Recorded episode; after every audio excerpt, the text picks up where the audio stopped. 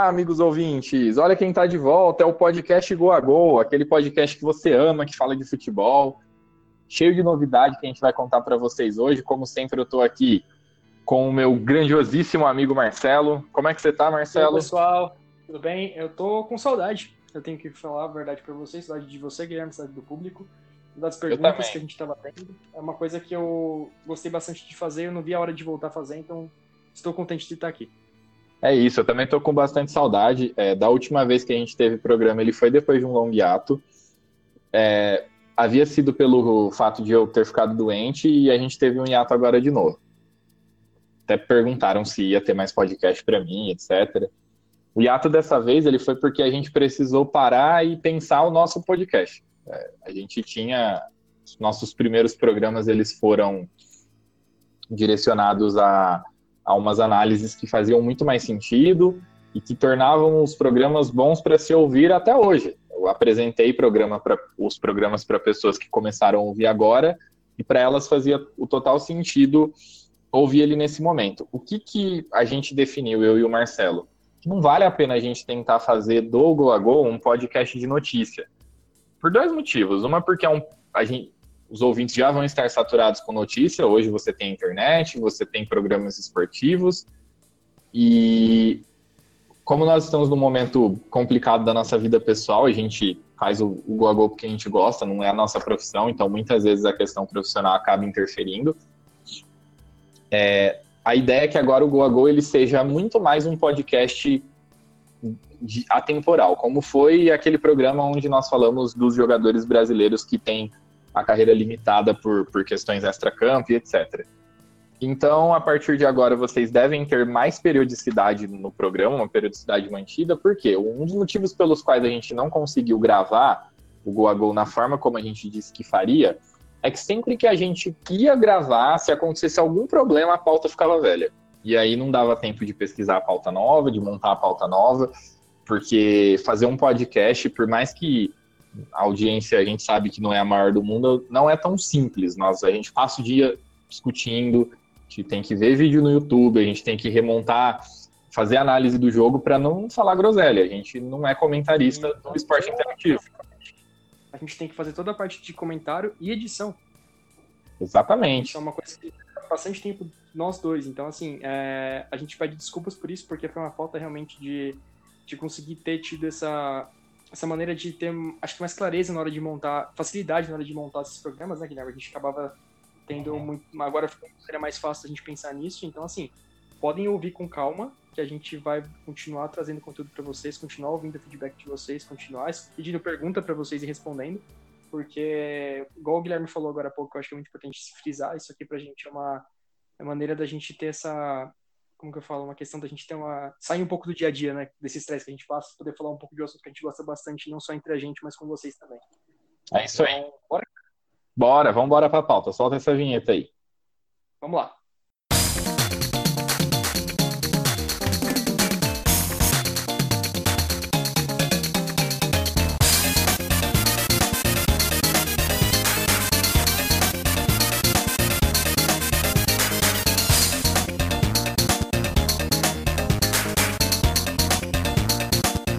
Então, a gente está gravando esse podcast no dia 29 do 8, é uma coisa que nós não faríamos de forma é, nenhuma na tentativa de formato anterior, porque tá tendo rodada da Libertadores, daqui a pouco o Corinthians entra em campo.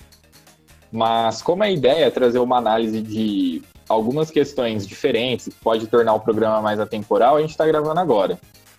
O Santos jogou ontem e o assunto que a gente vai abrir o programa de hoje nós vamos falar sobre é, a Libertadores em si, nós vamos, obviamente, comentar o que aconteceu até agora no, na Libertadores, principalmente no que se refere a time brasileiro, mas aconteceu algo que é extra futebol no futebol de novo. E de novo contra um time brasileiro. Contra, entre aspas, tá? Eu fiz uma aspas gigante aqui no ar que vocês obviamente não viram. É, o Santos escalou irregularmente o jogador Sanches na primeira partida e foi denunciado por essa irregularidade, julgado, e a condenação foi que o resultado do primeiro jogo, devido a esse jogador irregular, fosse uma derrota do Santos para o Independiente de 3 a 0. Aí é, houveram diversas manifestações, obviamente, na rede social, nas redes sociais, porque hoje em dia funciona, né? E a divisão de, de opinião. É interessante a gente estar tá comentando isso agora, que é uma coisa que nós já, já comentamos entre nós, que é a respeito do, do que, que significa, é, em termos de organização esportiva, isso que aconteceu com o Santos. Então vai lá, Marcelo, o que, que a gente comentou a respeito disso antes de vir gravar?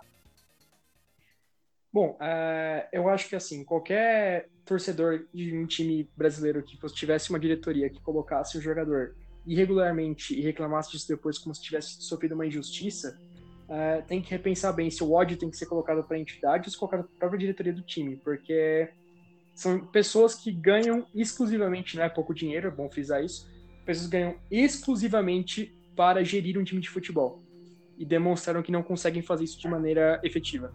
Então, assim, é, eu, eu fico mais chocado antes fazer qualquer análise da entidade em si, em como que um clube hoje, sabendo de tanta tecnologia que existe, tanta, é, eu vi que o sistema deles é um pouco ruim, mas isso não justifica, como com tanto advogado possível que pode trabalhar para ver e rever regulamento, regras, consegue cometer um erro tão primário. Uhum. Então, antes de tudo, é bem importante contextualizar o seguinte: o, San, o Santos, ele, o Sanches, no caso, desculpa, ele não estava como um jogador é, impedido de entrar em campo no banco de dados da Comembol. Isso é um problema? Obviamente. É um problema gigantesco. É, a, a entidade ela deveria funcionar da forma como ela deveria funcionar. Mas pegando um gancho nisso que o Marcelo disse, e aí a gente tinha comentado isso na oportunidade da denúncia, já, já comentou isso faz mais ou menos uma semana. Ontem, depois do jogo, o Cuca soltou o verbo. Ele foi e falou que é, isso é amadorismo mesmo. Ele e assim, a, acho que o que mais doeu, especialmente para o torcedor do Santos, é que ele citou que esse amadorismo não existe nos clubes que ele trabalhou recentemente. E todo mundo sabe que ele acabou de ser campeão brasileiro pelo Palmeiras. Isso realmente pega forte ali no, no torcedor e etc. E assim, é, corroborando o que o Marcelo falou, os, os clubes eles têm departamentos jurídicos, eles têm advogados próprios, eles têm sempre que eles vão contratar um, um jogador, eles puxam a capivara do jogador, né, usando um termo aí bem popular, e isso passou. Então, assim, o clube foi e escalou um jogador irregular. Isso não tem como a gente dizer que é algo é, maleável, que é algo razoável dentro de um futebol profissional. É sempre bom lembrar uma coisa o futebol brasileiro ele é bem heterogêneo, tá? A gente tem a maior parte dos jogadores ganha um pouco de dinheiro, os clubes eles se rastejam para poder sobreviver.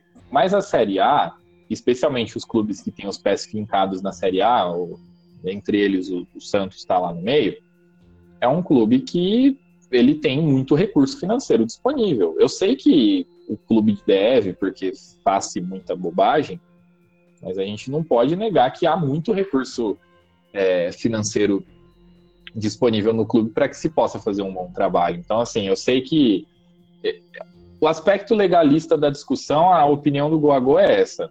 Não, não cabe, não existe é, cabimento um clube de futebol profissional escalar um jogador irregular e dizer que a culpa é da, da entidade que organiza a competição. Por mais que a entidade também tenha, tenha falhado. É, agora tem um outro debate. Oh, desculpa, pode falar, Marcelo eu acho que é importante a gente colocar também que nós não estamos dizendo que o Santos é 100% culpado e que a Comembol é limpa, justa e eficiente, porque a gente sabe que uma coisa não, é, não significa a outra. A gente está falando da questão de que, assim, é errado colocar como perseguição. Mas, ao mesmo tempo, a gente pode dizer claramente aqui que, assim, é, há, com certeza, um desfavorável, é, é, um ambiente muito desfavorável para clubes brasileiros um, um tribunal de, de esportes da Comembol.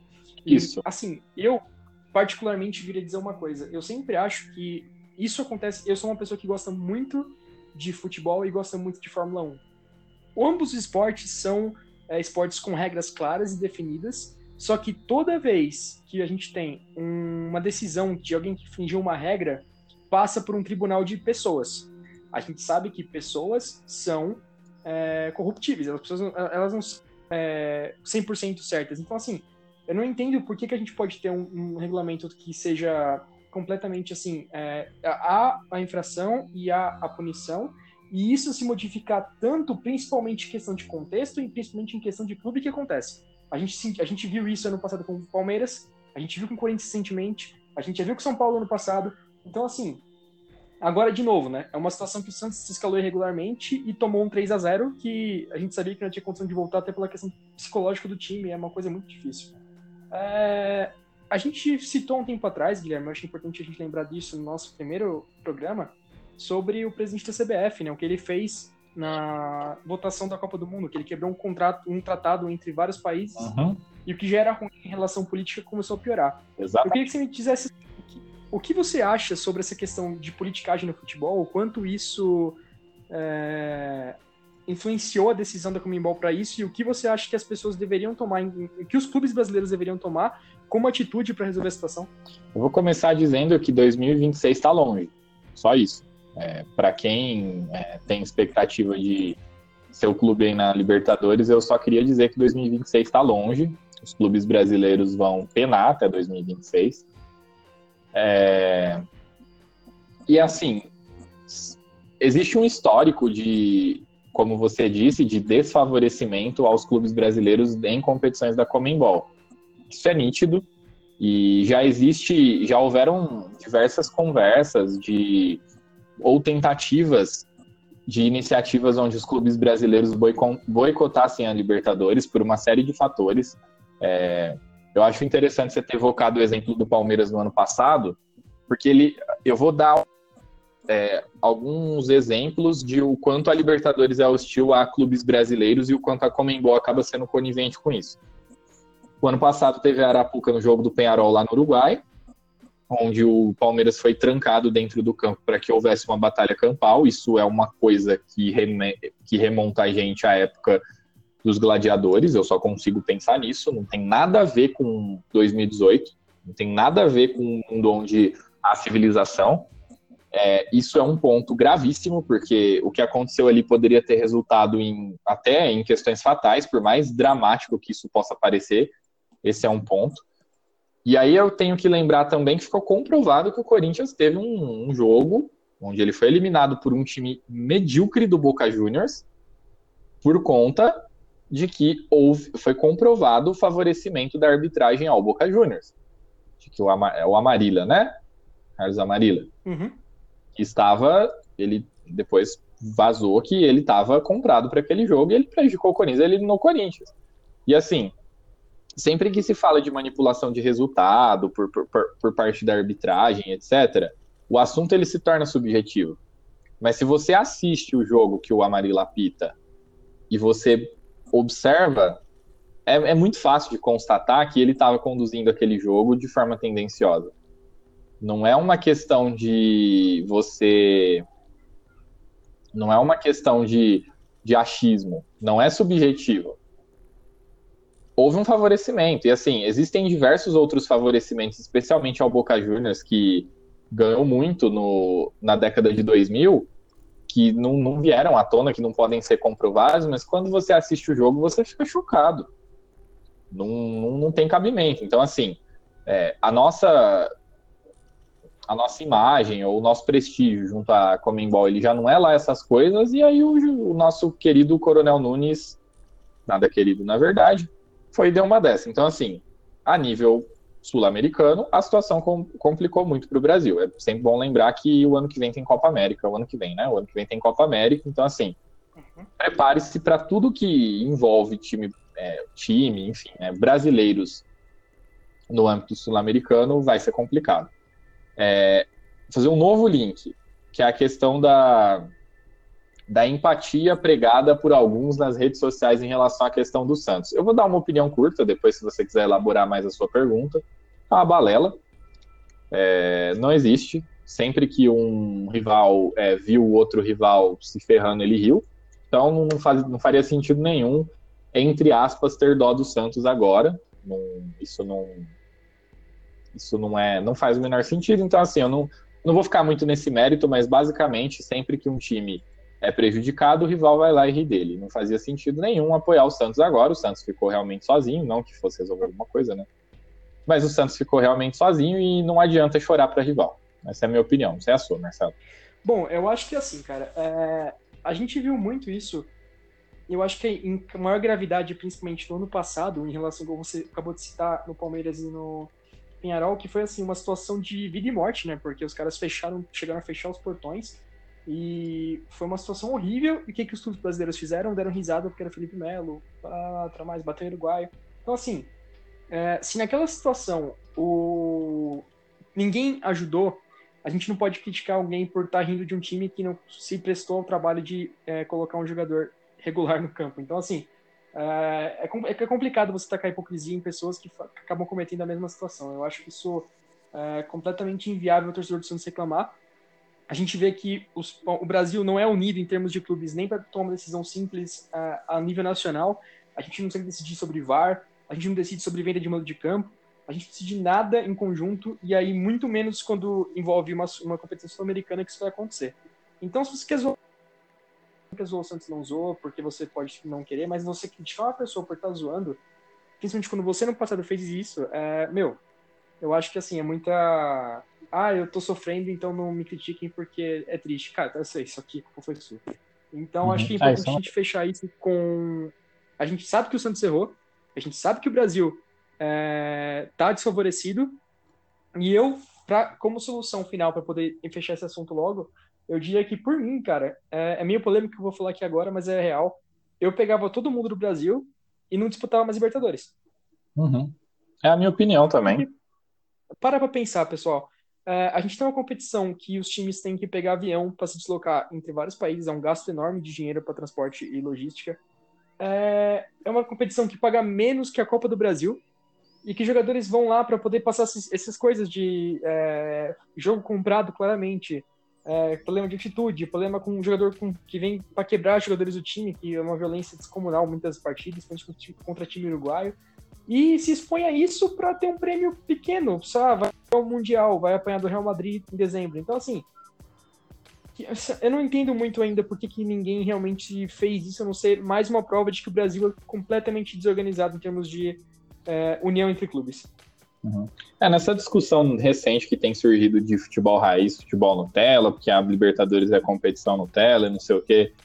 Gente, é assim, é, a gente vive falando, e até vocês vão conseguir fazer o, um link com o que a gente vai comentar daqui a pouco a respeito das particularidades do futebol brasileiro que dá para estender um pouquinho ao futebol sul-americano, não vale a pena. O, o, jogador brasileiro, ele, enquanto um jogador estrangeiro ele vem aqui, ele joga numa arena com, que poderia ter um jogo de Copa do Mundo, é, ele fica deslumbrado. É muito, é muito comum você pesquisar no Google aí, você acha alguma reportagem a respeito de um de um clube especialmente dos países mais pobres, infelizmente, que vem jogar aqui no Brasil e fica deslumbrado com, com os, os, belos estádios que aqui tem, enquanto em outros lugares você vai jogar no pasto. Você lembra do estádio do Cobressal?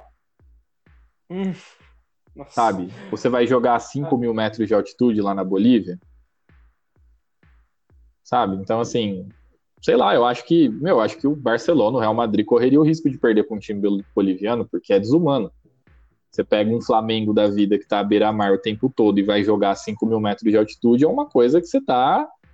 Não faz sentido, não faz noção. E tem tudo isso na Libertadores. Sabe, sem noção. Tem tudo isso na Libertadores. Então, assim, eu acho que esse assunto realmente não. É, a Libertadores precisa muito mais dos times brasileiros do que os times brasileiros precisam da Libertadores. Então, eu sou totalmente a favor dessa opinião radical que você deu não tem necessidade nenhuma do, do, Brasil continuar participando da Libertadores enquanto ela for essa versa. Não faz Isto sentido. posto, falando sobre é, Brasileirão, falando sobre times brasileiros, a gente vai agora entrar na nossa nova parte do programa, que vamos falar agora exclusivamente de futebol brasileiro, Guilherme. Isso, exato. O último programa era um programa no qual o Campeonato Brasileiro havia começar, recomeçado, né? É, e aí a gente tentou fazer aí algumas previsões com base em análise, a gente aqui não é mãe de nada, e só que a gente assume o que fala, e de como estaria o Campeonato Brasileiro, ou de como ele deveria ser e por quê. Né? É sempre importante pautar aí o nosso, o nosso pensamento. É, vamos lá. Você pegar a tabela hoje, a gente só tem a dizer que o Guagu acertou de novo. Tá, a gente fez, a gente cometeu alguns deslizes e aí eu vou começar aqui essa esse bloco sobre os times brasileiros e falando mais especificamente do Campeonato Brasileiro, pedindo desculpa ao torcedor do Inter. Eu realmente posso dizer que eu acabei esquecendo do Inter, entre aspas, ou não, na verdade eu não esperava que o Inter tivesse tão bem quanto está agora. O Inter vem de quatro vitórias e um empate no último jogo contra o Palmeiras em casa e, está na vice-liderança, chegou a liderar o campeonato aí por, uns, por um breve período aí, enquanto teve, o São Paulo não jogou e etc. Mas é, na minha visão, é bem surpreendente, porque a base do time do Inter é a base do time que disputou a Série B. Você teve diversos jogadores aí que estão numa curva ascendente, o Nico Lopes tem jogado bem. O meio, a defesa do Inter é muito sólida, é a segunda melhor defesa do campeonato. Então, assim, é, é um time bem interessante. Eu acredito que esse foi o erro. De resto, São Paulo, Flamengo, é, o Palmeiras mais ou menos ali, o Grêmio, que são os primeiros colocados, que são assim, hoje, se fosse. Se a gente chegasse nas dez últimas rodadas, seriam esses cinco times que eu veria brigando aí por alguma coisa. Foi mais ou menos o que a gente previu. Inclusive a queda do Corinthians, né? Que já já está na oitava posição, que veio de uma sequência negativa aí de três derrotas e depois conseguiu vencer o Paraná, que é o Lanterna, sempre vão ressaltar, foi uma derrota. Vitória é sempre vitória, tá? Eu não sou do tipo que menospreza adversário, mas enfim, conseguiu ganhar um jogo em tese um pouco mais fácil, não que isso signifique menosprezar, né? Mas é é isso então. A gente a, a, situação atual do Campeonato Brasileiro é muito similar ao que a gente comentou e as causas pelas quais as coisas acontecem também. Grêmio jogando com time misto, Flamengo jogando com time misto, São Paulo colocando tudo que tinha no Campeonato Brasileiro. Foi jogar lá o a Copa Sul-Americana e já foi eliminado também, então São Paulo realmente só olha para o Campeonato Brasileiro. E isso é uma vantagem, conforme a gente comentou no último programa tem se provado fundamental para se conseguir o título. O que você tem a dizer sobre o nosso acerto, Marcelo? Olha, eu queria dizer que assim, uh, eu sempre acho importante a gente citar acertos e erros, como você falou, né? Eu queria dizer que essa partida de São Paulo foi uma coisa que a gente disse há tempo atrás que seria o líder do campeonato brasileiro. A gente gravou isso e que isso. aconteceu e, como você disse, foi é, foi uma coisa que a gente viu que iria acontecer pelo fato do São Paulo ter mantido os principais jogadores todo ano principalmente Nenê e Diego Souza, e a gente vê Nenê e Diego Souza hoje liderando o time. Então, assim, é, faremos análises assim sempre, baseadas nessa questão do que a gente é, vê e não do que a gente acha, né? É sempre importante frisar isso. Quando você Exato. faz essas coisas com dados e com uma opinião um pouco mais embasada nisso, a chance de errar é bem menor. Não é que nós somos videntes, é porque a gente realmente gosta de esporte de analisar isso. E isso. Isso colocado, eu queria também citar algumas coisas sobre esse campeonato brasileiro que eu acho que são interessantes a gente falar. É, primeiramente, eu queria falar que o Corinthians, como você disse, teve uma queda vertiginosa, né? Para você ter uma ideia, tá com 29 pontos. Quem vem logo atrás é o América Mineiro com 26. Você conseguiria falar que no Campeonato Brasileiro, logo no início, o América Mineiro e o Corinthians teriam a mesma base de pontos, cara? Não. É até bizarro pensar nisso, né? São duas situações. Uma é uma campanha, na minha visão, surpreendente do América Mineiro, que é um time extremamente complicado dentro de casa, vem de um empate contra o Flamengo. E a outra questão é o Corinthians, né? Que, assim, é um time que é o único time de filosofia no Brasil, de filosofia de, filosofia de jogo, que consegue ter um, um padrão de jogo já há muito tempo e que, assim, o que a gente vê é que, assim, houve uma fuga dessa filosofia por uma questão é, anterior de tentar realmente dar outros ares para o Corinthians, no qual eles trouxeram Cristóvão, trouxeram Oswaldo, enfim, algumas janelas em que aquela linha de, raci de, de, raciocínio dele se não se mantinha e ele não dava certo. Agora, em tese, com o Osmar Loss, a escola é a mesma, mas não vem funcionando. Eu acho que aí seja por uma questão de, de potencial mesmo. O Carilli era uma pessoa mais bem preparada e que conseguia é, manter aquilo que Mano Menezes e Tite fizeram. O Osmar Loz eu já não vejo dessa forma. Vai caber ao Corinthians agora ver se é o caso de, de insistir no Loz, porque assim, vamos ser bem sinceros, o time do Corinthians é um time bem médio. O Corinthians está no meio da tabela do Campeonato Brasileiro, mas está na semifinal da Copa do Brasil, que a gente já vai comentar daqui a pouco Ou seja, não é trágico. Eu acho que o Loz ele é dentro da expectativa. O Carilli era um pouco acima da expectativa. É sempre bom frisar também com a saída do Corinthians, perdeu-se jogadores muito importantes. A gente comentou isso no programa anterior, né? Perdeu o Rodriguinho, que era o principal jogador do time. É, ou seja, na minha visão, é, tá dentro da expectativa. O grande problema é que é muito difícil explicar isso para um para um torcedor brasileiro que acha que se o time dele é grande tem que brigar em cima todas as vezes. É complicado.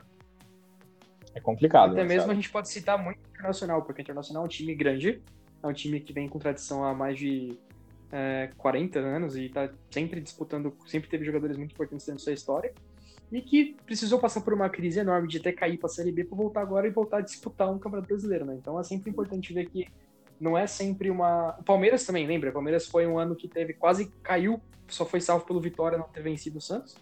Uhum. E voltou no ano, foi, já foi campeão no ano seguinte. Então, assim, é, brasileiro, o Campeonato Brasileiro tem muito disso. Não é um campeonato muito como o europeu, que você tem sempre aquela, aquela questão de muita estabilidade no topo e na, no rebaixamento. Então, Sim. não é que o Corinthians está fazendo uma campanha desastrosa, ele simplesmente está fazendo uma campanha normal. E isso é ok, porque o time está com um time ok, então, assim, é, vai muito agora do que a diretoria realmente pretende fazer para o futuro, então a gente tem que esperar. Ainda é o Corinthians, então ainda é uma coisa que tem que se preocupar um pouco. É, eu, eu, se eu sou dirigente do Corinthians, eu mantenho o Loz e tento melhorar o time. Trocar de técnico eu acho que vai piorar. Não, tem. É igual, é igual você pode citar também casos como esse negócio que você falou da, da escola do time, né? Uhum. O Barcelona mesmo se perdeu. Sim. Você não vê o Barcelona jogando com aquela mesma questão de ter os, os jogadores da base, jogadores que tinham mais questão do poste de bola e a bola triangulada com um falso 9, isso aí não, não tem mais. Então, assim, é, é, muito arriscado você vender um jogador para vender um técnico que está vindo de uma geração de técnicos dentro do seu próprio clube para você apostar em outra coisa apenas porque resultados estão sendo é, acima do esperado para um primeiro trabalho. Isso, exatamente. Vamos ter um pouquinho mais de paciência. É sempre é... bom, né? Que o Carilli começou mal, né? O Carilli ele chegou a ser trocado pelo Oswaldo de Oliveira. É, ele volta, agora... 2017, já ganha o Paulista e consegue ganhar o Brasileiro e tá lá ficando rico na, na Arábia Saudita agora. É, tem dois pontos para terminar essa parte da análise do Brasileirão por enquanto, que eu queria citar. Eu acho que eu tô um pouco surpreso com a questão do, do da dupla de Minas, né? Eu acho que eu não diria que o Atlético Mineiro estaria ainda numa posição tão privilegiada, com 34 pontos na tabela. Porque eu, sempre, eu achava realmente que com a defesa fraca e sim o Roger Guedes, o time iria dar uma queda de, de, de rendimento, não tá ainda com a mesma maneira que estava quase disputando um título, mas está se mantendo ali na zona, né? Então isso foi uma boa surpresa. Já o Cruzeiro, é aquilo, né, cara? É, que eu até comentei com você na época, que o Cruzeiro não consegue se manter nenhum ano sem um atacante caneludo. e aí eles vão lá e buscam Menino Barcos. Então, assim, a gente tá vendo que tá com 30 pontos, é um time que tem um potencial enorme para para estar tá com mais pontos do que isso, é um time muito bom, um esquadrão muito bom, e que não consegue manter uma, uma regularidade muito alta no campeonato, que é um problema. É, eu vou dar uma opinião sobre o Cruzeiro. É, o, o, o, Atlético. É, o Atlético, assim, a gente discutiu sobre o, o Atlético ele ter perdido e ter. E teoricamente ter ficado mais frágil. Teoricamente não, ficou mais frágil, mas assim, uma eventual queda. Mas se você for ver bem, é mais ou menos isso aí que o Atlético consegue mesmo, porque assim, ó, se você pegar a tabela hoje, o Atlético tá em sexto, e aí ele tá três pontos atrás do Grêmio. Aí tem o Palmeiras, o Flamengo, o Internacional e o São Paulo, que é o bloco que, na minha opinião, assim, hoje a gente projeta que briga um pouco mais pelo título mesmo. É óbvio que ainda vão se desenhar outras coisas e esse, eu acho que o número de concorrentes cai um pouco, fica desses cinco cai para três. Mas aí abaixo do Atlético Mineiro tem o próprio Cruzeiro, logo atrás, com 30 pontos. Aí tem Corinthians, América, Fluminense, Vasco, Botafogo, Santos. Para mim são todos times que são menos times do que o Atlético Mineiro. Então eu acho que tá factível. A campanha é o que o Atlético consegue fazer. É que o ano passado, especialmente, o Atlético não fez a campanha que o time dele diria que ele faria, né? Agora, sobre o Cruzeiro, a minha opinião é um pouco mais polêmica. A minha opinião sobre o Cruzeiro é de que o Mano é um técnico superestimado. O Mano, ele ganhou a Copa do Brasil ano passado. Antes disso, ele tinha ganho a Copa do Brasil de 2009. Esse é o grande Mano Menezes. Exatamente, passou pela seleção e que muita gente acha que é um técnico de elite que ganha um super salário. Eu não, acho que você também, Marcelo, a gente não é do tipo que critica salário, tá? Eu vejo Eu vejo a mídia mainstream, a mídia esportiva mainstream criticando salário. O futebol movimenta muito dinheiro mesmo e profissionais do futebol vão, vão ganhar dinheiro. Eu só tô linkando o fato dele ganhar muito com o fato da expectativa que existe sobre ele. Eu não acho que. Exatamente. Não é isso, tá? É, tem que ganhar mesmo. O esporte, ele gera esse futebol, esse dinheiro, o futebol, né? O esporte futebol gera esse dinheiro, então fazer o quê? É isso aí. Não tem o que fazer. É... Então é isso. A minha opinião é o Mano Menezes, cara. Ele não tem, ele não é um cara que tem capacidade de. de... Ele é um técnico motivador. Ele é um técnico que ele vai bem em mata-mata porque ele é motivador e aí ele consegue fazer a galera comprar a ideia. Mas o elenco do Cruzeiro hoje, para mim, é Flamengo, Palmeiras e Cruzeiro, os três melhores elencos do Brasil, sem dúvida nenhuma, e o Grêmio ali, mais ou menos, porque tem um time titular muito bom. Em termos de elenco, esses três, para mim, eles estão muito acima dos outros. E o Cruzeiro não conseguir brigar forte em mais que uma frente, para mim, só, só diz respeito ao trabalho do técnico. E isso eu queria encerrar essa parte do programa falando sobre técnicos, tá? Porque eu acho que é a última análise que eu faria agora sobre essa Brasileirão que me surpreendeu um pouco. Eu tô muito feliz pelo Atlético Paranaense, porque é um clube que aposta né, no Fernando Diniz, que é uma filosofia de jogo completamente oposta ao que dá certo no Brasil, que é uma questão muito mais de tática, muito mais de jogo de posse de bola, uma questão muito mais de treinamento de fundamento do que qualquer outra coisa uma coisa que a gente vê que dá certo na Europa, só que aqui nunca funcionou até hoje, esse negócio técnico mais moderno. Só que é algo que, a nível pessoal, eu gosto bastante.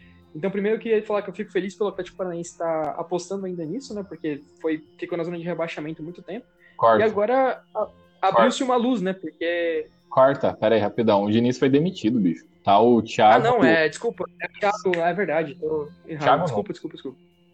Eu vou voltar a falar do Atlético Paranaense, tá? Tá bom. Eu errei o nome do técnico. É o Thiago Nunes. Uhum. Beleza, manda ver. Peraí. Bom, é, agora que a gente está falando dessa questão de treinador, de ter uma questão muito mais de é, ter uma, uma, uma, visão de, de valor que você disse agora, do que, que agrega ao time, eu acho que eu queria falar primeiro do Atlético Paranaense, que eu estou muito contente pelo que aconteceu com o time, que foi um time que apostou esse ano em uma maneira diferente de se ter o jogo, né? Apostou no Fernando Diniz e acabou dando errado mas ficou muito tempo na zona de rebaixamento, só que agora é, tá vendo uma luz de novo, né? Tá com é, 21 pontos, tem 16 só que com dois jogos a menos que a competição. Então, assim, é um time que é, ainda assim aposta muito em posse de bola, aposta muito mais em uma jogada de, de compactação, que a gente pode ver isso muito mais em é, campeonatos europeus, que não funciona aqui. A gente pode até falar um pouco disso aqui para frente pelo próximo exemplo que eu vou dar. E é uma coisa que eu gosto de ver funcionando. Eu espero que funcione ainda. Eu, eu acho que o Atlético Paranaense é um ótimo exemplo que pode dar certo. É um time que tem um estádio maravilhoso, e isso é geralmente muito bem atrelado ao crescimento e ao sucesso do time. Então, assim, o Atlético Paranaense é um time que eu quero que fique, que se mantenha e que tente continuar apostando nisso, porque eu acho que é o tipo de clube ideal para se apostar em um treinador jovem de uma maneira diferente de pensar futebol. Agora, invertendo um pouco essa chave, Guilherme, e para a gente poder encerrar essa parte de treinadores, vamos falar do vamos Palmeiras? Só, vamos só falar da Copa do Brasil antes, que está na semifinal. E tá com duelos uhum. interessantíssimos, porque a gente tem muito título na semifinal e a gente tem uma grandeza gigantesca. A Copa do Brasil vai ser interessante. Eu, eu não sei se os jogos vão ser tão bons, tá? Aí a gente linka com a história do técnico, que primeiro a gente vai falar de Flamengo e Corinthians, onde, cara, Flamengo e Corinthians é um confronto interessante, você sabe por quê? Porque assim, hoje o Flamengo, na minha visão, é muito mais time que o Corinthians, mas aí a gente começa a colocar os pormenores. Primeiro, o Flamengo anda muito freguês de Clube Paulista. Você pegar o retrospecto recente, é muito difícil você achar a vitória do Flamengo contra o Clube Paulista, é só empate e derrota. E segundo, o Flamengo está em três frentes. O Flamengo joga daqui a pouco contra o Cruzeiro pela, pela Libertadores, perdeu o primeiro jogo de 2 a 0 mas assim, a questão é a carga emocional que existe em torno da. É, da de, de estar em várias competições, né? E aí tem o Campeonato Brasileiro, e tem agora é, e tem a, a, Copa do Brasil e a Libertadores. Então, assim, tem, a gente tem um confronto interessante. A gente tem um time que tecnicamente é claramente melhor, e a gente tem um outro time que. que, assim, vai oferecer o que o Corinthians? O Corinthians vai tentar jogar é, para tentar pegar contra-ataque, bola parada, aquela coisa. Obviamente não vai propor o jogo. O futebol brasileiro propicia que um clube assim possa obter êxito? Com certeza vai ser a ideia do Corinthians, e eu vejo o Corinthians tentando explorar isso. Então é um confronto que ele tende a ser morno. Esse, eu estou falando tudo isso para chegar nesse, nesse ponto. É, primeiro jogo acontece dia 12 do 9, né? No... Primeiro jogo é no, é no Rio de Janeiro. E é essa a minha opinião sobre o jogo. É um jogo que tem uma grandeza gigantesca, muitos títulos da Copa do Brasil envolvidos, e pode ser um jogo bem morno. Não sei se você pensa isso também. É, eu acho que assim, existe uma glamorização muito alta no mata-mata, nessa questão de ter. Ah, os jogos eram muito melhores, a questão de ter muito mais emoção. E a gente sabe que no Brasil isso vai muito do oposto. Né? A gente vê é, muitos times jogando na cautela, a gente fica sempre entre uma bola ou outra e resolve o jogo. Se tratando de Flamengo e Corinthians, a gente tem um time que é o Corinthians, que é um time grande, que tem que se provar. E que vai entrar tentando é, recuar um pouco o time para poder não tomar o gol do Flamengo. E a gente tem o Flamengo jogando em três frentes, como você falou, tentando é, preservar o time e não perder nenhuma. Vai ser aquele jogo que, tipo, vai disputar por uma bola, sabe? Eu acho que não vai é. ter muita emoção nesse sentido, porque pelo, pelo momento dos times, não pela grandeza deles, mas porque é, o momento dos dois propicia isso. Não, nenhum quer perder e quando nenhum time quer perder, até porque a Copa do Brasil agora não só é, virou um torneio interessante em termos de ir para Libertadores, mas também virou um torneio que dá muito dinheiro. Quem vai apostar em tipo, jogar com um time um pouquinho mais aberto? Sim, com certeza. É, o futebol brasileiro é o típico futebol do jogar para não perder e não para ganhar eu, eu culpo os técnicos, especialmente que, que armam os times assim por isso? Não, mas se, vamos segurar essa opinião. O outro confronto é, pra, é Palmeiras e Cruzeiro, que aconteceu em 2015. Aconteceu em 2016, não me lembro agora, mas aconteceu em 2017. Ele é sempre um confronto muito interessante. O ano passado foi aquele jogo em que o Cruzeiro abriu 3 a 0 no Allianz Parque e o, jogo terminou 3 a 3 é, foi interessante. Mas não espero isso para esse ano, porque a gente vai ter um confronto entre Mano Menezes e Luiz Felipe Scolari. Então, a gente vai ver muito volante em campo. A gente vai ver muita espera. A gente vai ver muita tentativa através de bola parada e pouca emoção. Os dois jogos, para mim, é, não vão ter muita emoção. O que, que eu penso de diferente? Para mim, o que, que tem de diferente no confronto entre Flamengo e Corinthians e Cruzeiro e Palmeiras. Que no confronto entre Cruzeiro e Palmeiras tem qualidade técnica. Então, na minha opinião, é, o Corinthians, o, o Palmeiras e o, e o Cruzeiro, eles podem definir o jogo por conta da individualidade de alguns seus jogadores, ou de mais de um dos seus jogadores. Eu vejo que isso é bem possível. Então, é, essa é a minha opinião. Eu também espero um jogo muito chato, muito ruim, dois jogos, né, muito chatos, muito ruins. As partidas também serão no dia 12. E o motivo é esse. O que, que você pensa, Marcelo? Bom, é, quando eu estava assistindo o Palmeiras, depois que o Felipão voltou e eu vi o atacante sendo substituído por um volante após abrir um a 0 em campo, eu vi que voltou o, é, o jogo que a gente já conhece, família escolar e clássico, né? Então, assim, é como você disse, é um jogo cheio de volante, é um jogo cheio de Thiago Santos desarmando até é, presidente da República se deixar. Então, é a gente tem que estar preparado para aquele. Eu gosto de usar o Thiago Santos como exemplo, porque para mim ele é aquele clássico volante feio, que dão um penteado bonitinho para ele parecer um pouquinho mais arrumado em campo, mas que você sabe que, no fundo, ele só, ele só, a cabeça é programada para uma coisa só, é ver a bola no, no, no pé do outro cara e bater. Então, assim, é, vai ter isso em campo, cara, vai ter muito disso, e eu acho que a gente tem que se preparar para dois retranqueiros jogando e acho que vai ter tanta, tanto campo aberto como foi no, nos anos passados. Só que assim, eu espero que, como você disse, a gente tenha um confronto um pouquinho mais animado do que Flamengo e Corinthians pela qualidade técnica dos jogadores. Inclusive se resolver é, deixar o time um pouco mais misto, porque a gente já viu que peças de reposição ambos os times têm, né? Sim, sim. É, é interessante isso porque a gente vai emendar com o nosso último assunto, porque é assim, é, não é só pelo clube que ele dirige, que é um gigante do futebol brasileiro, mas é também por uma questão de é, quem ele é. Ele é um técnico muito importante, que é o, o Filipão, que voltou para o Palmeiras. Nós demos a nossa opinião sobre como o Filipão seria. E, assim, eu errei, eu admito, até então. Tem que ver lá no, a gente obviamente precisa de um pouco mais de tempo para ver se eu errei de fato, que é o, o fato de que ele ia, iria bem nas Copas, mas não tão bem no Campeonato Brasileiro. Ele tá indo bem no Campeonato Brasileiro no que se refere a, a, resultado? Tá, só que ele teve dois empates, ele poderia estar com uma campanha praticamente impecável e colado nos líderes. Só que ele teve dois empates, um com o América Mineiro, onde o time perde pênalti, onde o Jean fica de ponta direita, então assim, três volantes em campo, e empata com o América Mineiro lá. E na última rodada contra o Inter, onde o Jean de ponta direita, é, o Daverson em campo, é, o time quase marca no primeiro tempo e depois no segundo tempo ele abdica de jogar.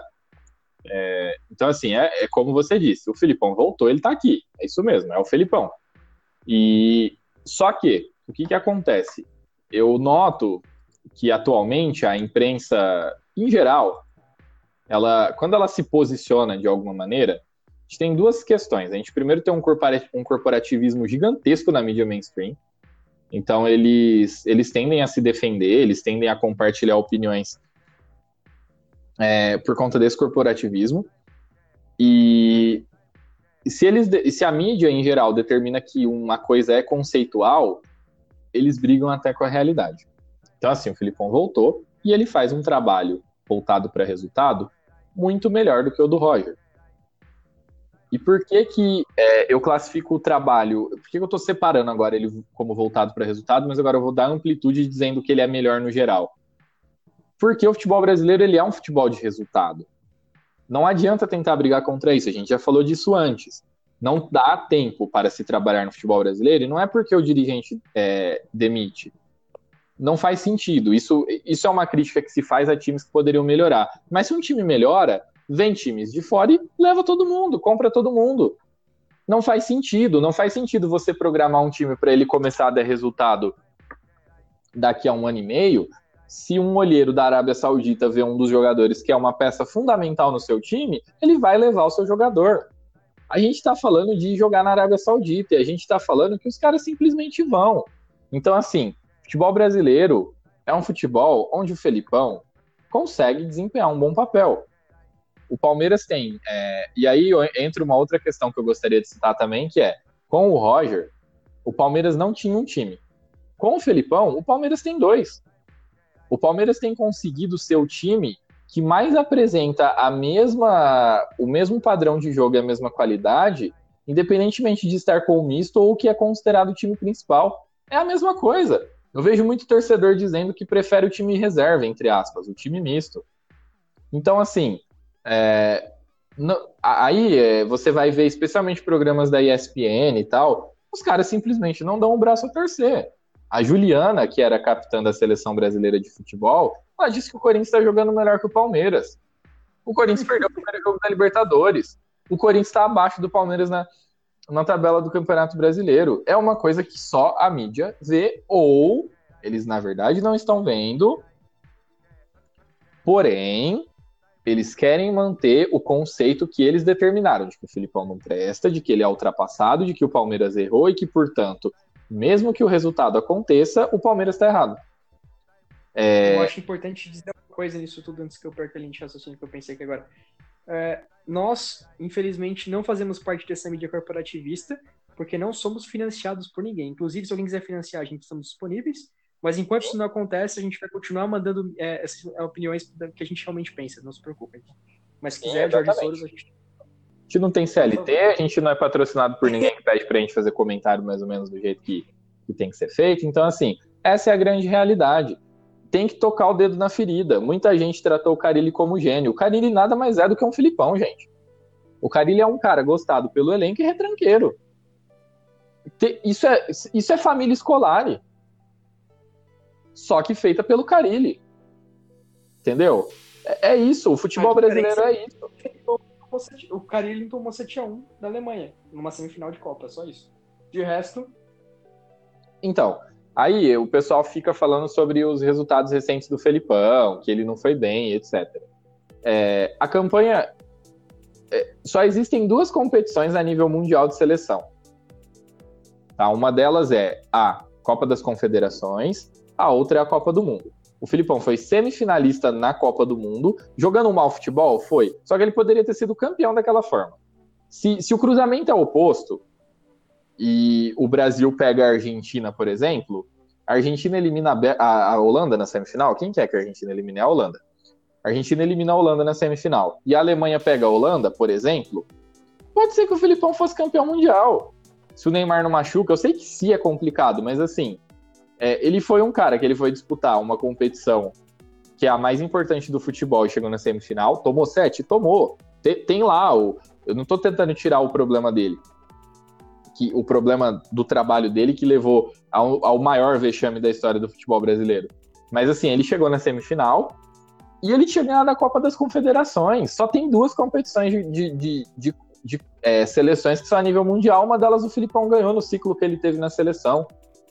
É, ele é um cara que ele, para o futebol brasileiro, onde motivação, onde dá um abraço mais apertado no jogador, é impressionante. Você olha o banco de reservas hoje do Palmeiras, você não vê os caras sentados com cara de bunda. Eles compraram a ideia do cara, sabe? E o Roger Novas Ideias não conseguia. Eu, como eu disse, eu até contesto o fato de que ele é essa novas ideias todas que, que se comenta.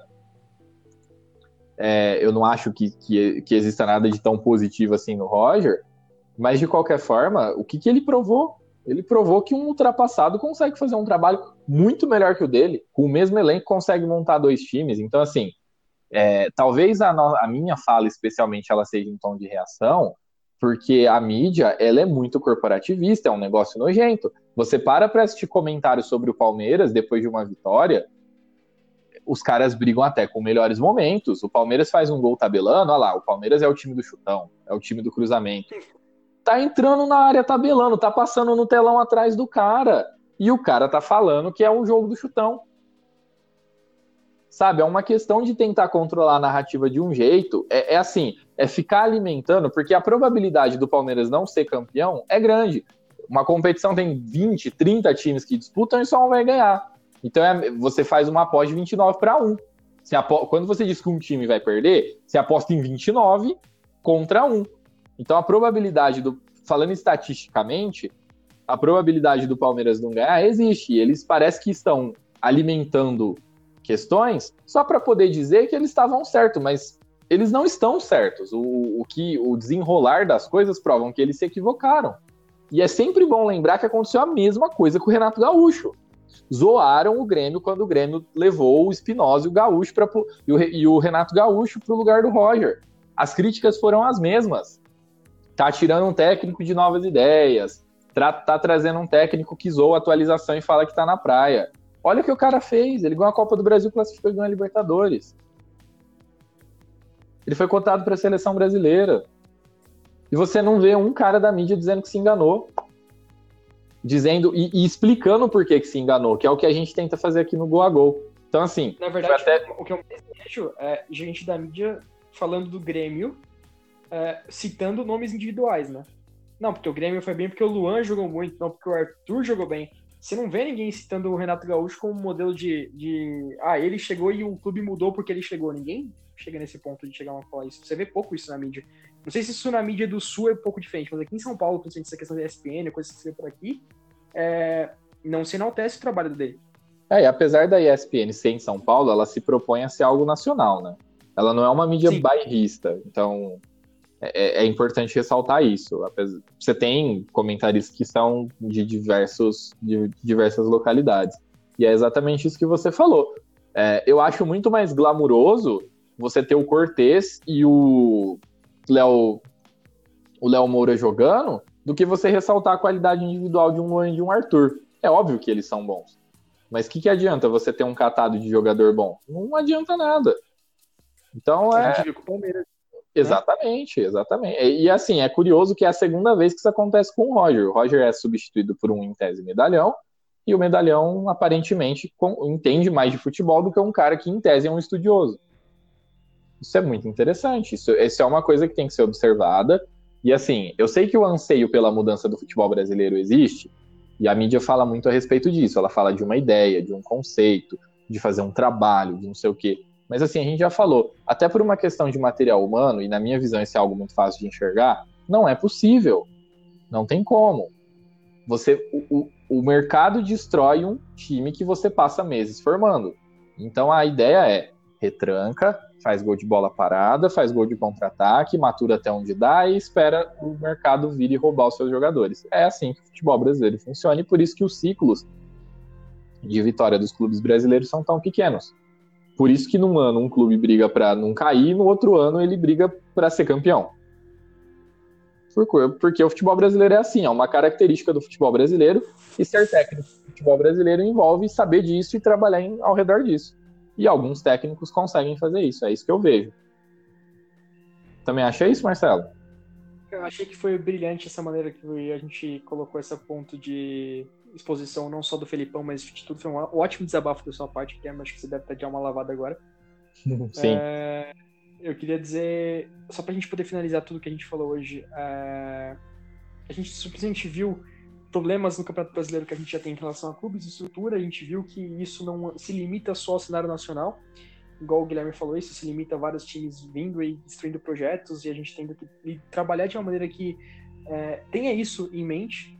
Então, assim, é, caso vocês queiram continuar falando sobre o Campeonato Brasileiro, queiram continuar falando sobre alguns times específicos, algumas situações, uh, queria falar duas coisas. Primeiro, a gente sempre está on, presente agora no nosso Twitter, arroba Podcast, que é onde a gente vai se, é, divulgar mais os episódios e falar com vocês.